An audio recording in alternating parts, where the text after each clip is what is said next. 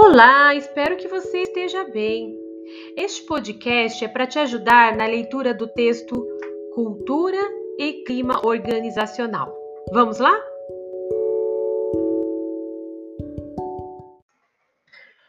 Os sucessos nas transformações ocorridas nas organizações comumente acontecem devido às mudanças no modo de pensar e agir das pessoas.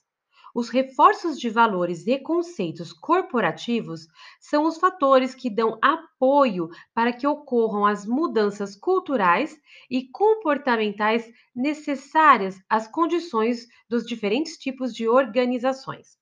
O principal recurso econômico do terceiro milênio tem sido o conhecimento, constituído pelos trabalhadores do conhecimento, que não serão necessariamente aqueles que operam um computador ou algum equipamento sofisticado, mas sim aqueles que transformam os dados processados em benefício para o cliente ou para a sociedade.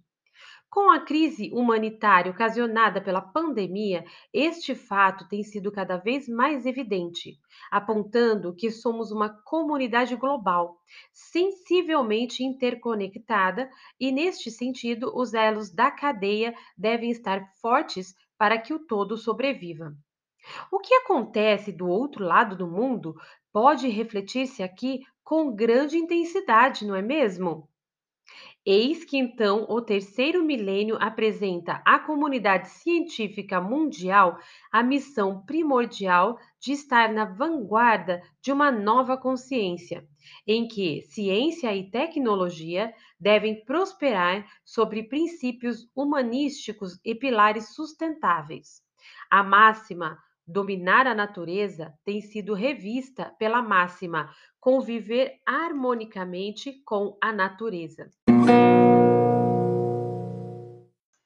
A percepção de futuro, planejamento, visão de oportunidades e a capacidade de liderar pessoas fazem parte do perfil do líder, mas atualmente a exigência se torna um pouco maior.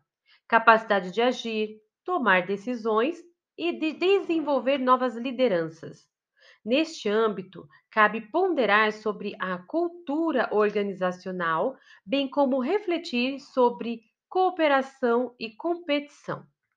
Uma cultura organizacional é formada por características relativamente estáveis. Ela se desenvolve ao longo de muitos anos e tem suas raízes em valores profundamente arraigados, com os quais os indivíduos sentem um forte comprometimento. Além disso, diversas forças operam continuamente para manter essa cultura. Elas podem incluir declarações sobre a missão e a filosofia da empresa, o projeto dos edifícios e instalações, o estilo de liderança dominante, os critérios de contratação de pessoal, as práticas de promoção anteriormente usadas, os rituais, histórias populares sobre pessoas e eventos, os critérios tradicionais de avaliação de desempenho e a estrutura formal da organização, dentre outros. Modificar a cultura de uma organização é extremamente difícil, mas as culturas podem ser modificadas.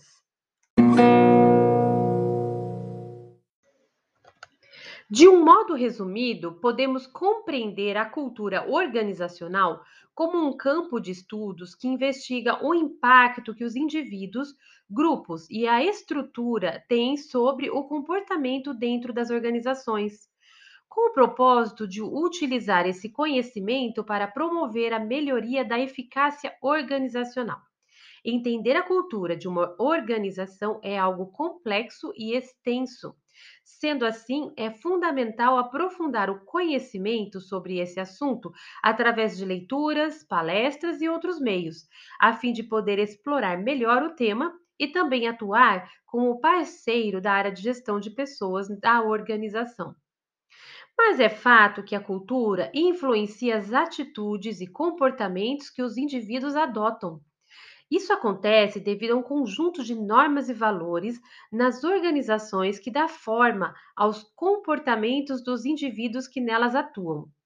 Para Dobrin, uma publicação feita em 2003, ele coloca o seguinte: A cultura organizacional é um sistema de valores e crenças compartilhados que influenciam o comportamento do trabalhador.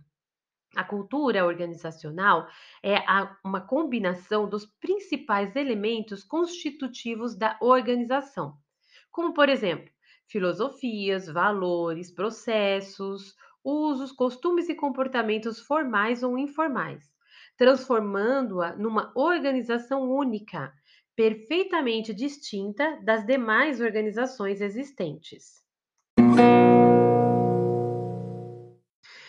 Como exemplo, vamos pensar na cultura da cooperação, que se trata de uma ideia nova. Baseia-se em um relacionamento de interdependência entre pessoas com diferentes potencialidades e tem o objetivo de alcançar um bem comum. É preciso, assim, estabelecer uma relação de convivência e confiança.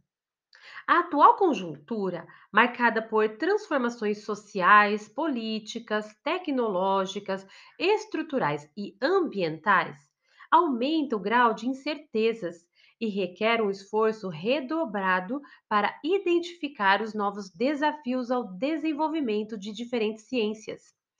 Nisto, temos o conceito de cooperação Piaget usa o termo cooperação, que quer dizer cooperar, com um hífen na palavra. Operar junto ou negociar, para chegar a um acordo que pareça adequado a todos os envolvidos. E isso não significa ausência de regras.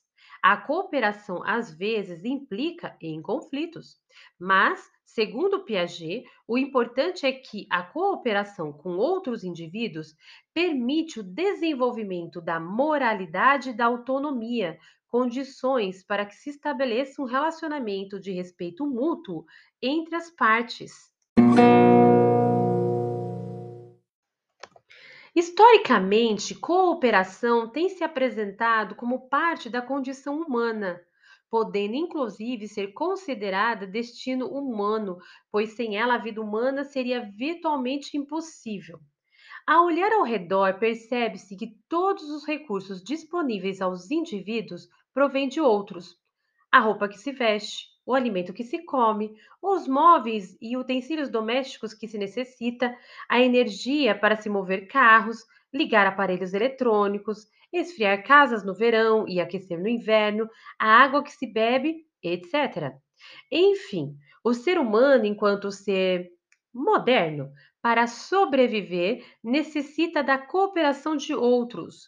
Foi assim com as mais primitivas das tribos indígenas e ainda o é nas mais contemporâneas sociedades, apesar de todos os recursos e tecnologia hoje disponíveis. Portanto, sem um mínimo de cooperação entre os indivíduos, a própria existência humana se inviabilizaria. Essa mesma ideia pode ser transportada para a realidade corporativa ou organizacional, onde a cooperação se expressa de diferentes formas em termos tais como alianças estratégicas, parcerias, colaboração, ajuda, camaradagem, trabalho em equipe, entre outras.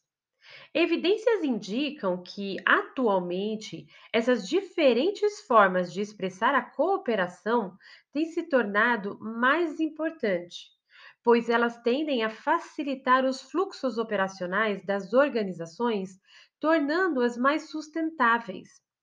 Logo, a cooperação em seus distintos níveis, seja ela entre organizações, grupos, departamentos ou indivíduos, caracterizam o desempenho, a viabilidade e a sobrevivência da organização como um todo, pois no ambiente organizacional, a participação ativa de todos os indivíduos tende a oferecer maiores probabilidades de sucesso à medida que tornam as organizações mais produtivas, capazes de otimizar melhor seus recursos.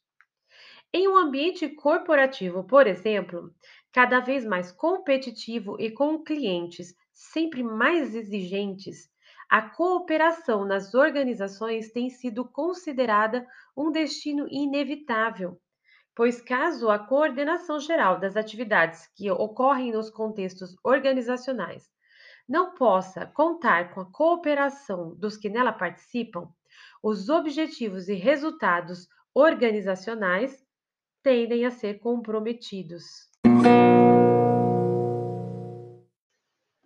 A cooperação entre as pessoas de uma organização precisa transcender os aspectos contratuais existentes, exigindo contribuições além daquelas estabelecidas formalmente, pois o atual ambiente de constantes transformações tem tornado cada vez mais difícil para as organizações preverem todos os eventos que influenciarão sua eficiência e desempenho exigindo ações ainda mais integradas de suas equipes multifuncionais para viabilizar sua existência.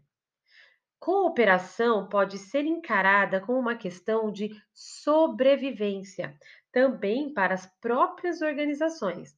Haja vista que, quanto maior sua intensidade, maior será sua capacidade em se manter competitiva ainda que seja necessário questionar-se sobre questões em torno da competição. Uma vez que não se coopera por obrigação, o fato de cooperar resulta da escolha que cada um assumiu ao fazê-lo, e nesse sentido, a cooperação é uma expressão de liberdade, conforme observado por Santos em uma publicação realizada em 1999. Isso significa dizer que o comportamento cooperativo traz em sua essência fatores motivacionais aos indivíduos.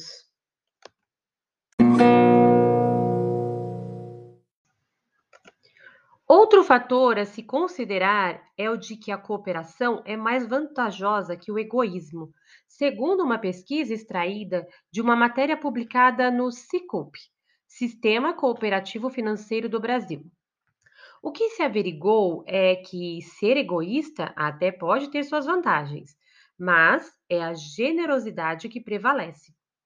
Baseados na teoria dos jogos de John Nash, que muitos conhecem por sua história ter sido retratada no famoso filme Uma Mente Brilhante, e nas descobertas estratégicas do dilema do prisioneiro, feitas por William Press e Freeman Dyson, dois biólogos da Universidade da Pensilvânia que demonstraram matematicamente como a cooperação e a generosidade obtiveram maior sucesso no processo de desenvolvimento natural.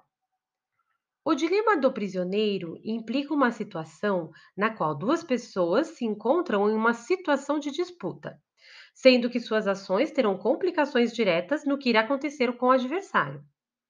A cooperação gera um equilíbrio no resultado. No entanto, a cooperação de um e o egoísmo de outro resultará na vantagem máxima para o segundo e desvantagem máxima para o primeiro. Prez e Dyson se detiveram nas possíveis estratégias de extorsão dentro desse jogo que podem trazer mais vantagens para si. Não satisfeitos, o pesquisador de pós-doutorado Alexander J. Stewart e o professor Joshua B. Plotkin começaram a analisar o dilema de outras perspectivas e publicaram os resultados na Proceedings of the National Academy of Sciences, Procedimentos da Academia Nacional de Ciências. Inspirados na observação da própria natureza, e a forma como os seres vivos sempre agem em cooperação, eles inseriram o dilema do prisioneiro num contexto mais amplo, no qual haveriam vários jogadores, uns contra os outros, e não apenas dois, demonstrando assim um contexto mais real. Nesse caso, os que obtiveram maior sucesso reproduziriam mais e passariam suas estratégias para as próximas gerações. Para esses biólogos, as estratégias de extorsão podem até funcionar no jogo a dois, mas pensando em termos de uma população ampla e em desenvolvimento, a falta de cooperação pode não ser tão vantajosa assim. Acontece que, em longo prazo, as vantagens da generosidade com os oponentes são muito maiores, e os egoístas acabam ganhando menos que os oponentes que cooperaram.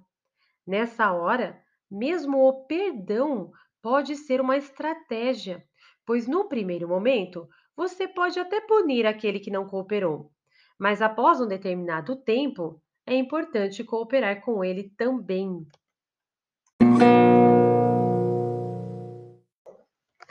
Apesar de parecer abstrato, eles conseguiram provar por equações matemáticas como só as estratégias generosas podem sobreviver, colocando o dilema do prisioneiro no cenário evolutivo humano.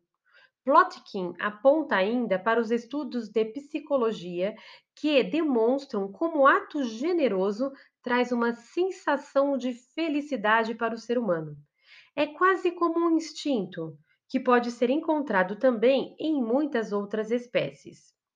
O neurobiólogo chileno Humberto Maturana, de 88 anos, um cientista diferente dos demais, consegue ver o ser humano pelas lentes do amor, pela biologia do sentimento, enxergando-o em um sistema global de múltiplas interações.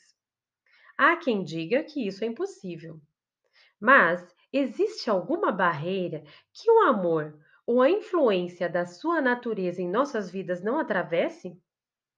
Para Maturana, em uma publicação publicada em 1998, o central na convivência humana é o amor. Ele aborda sobre a realização do ser social, informando que tanto vive na aceitação e respeito por si mesmo, quanto na aceitação e respeito pelo outro. Para Maturana, a biologia do amor se encarrega de que isso ocorra como um processo natural e se viva nela. O investimento em uma cultura de amor, cuidado de si, do outro, de respeito, para Maturana e a cultura de cooperação, de acordo com Schumer, uma publicação feita em 2000, envolve muitas tensões, conflitos e contradições, uma vez que ainda precisa ser melhor compreendida. Vivemos um dilema que se dá entre a competição e a cooperação, e mudanças necessárias estão sendo requeridas por questão de sobrevivência, inclusive.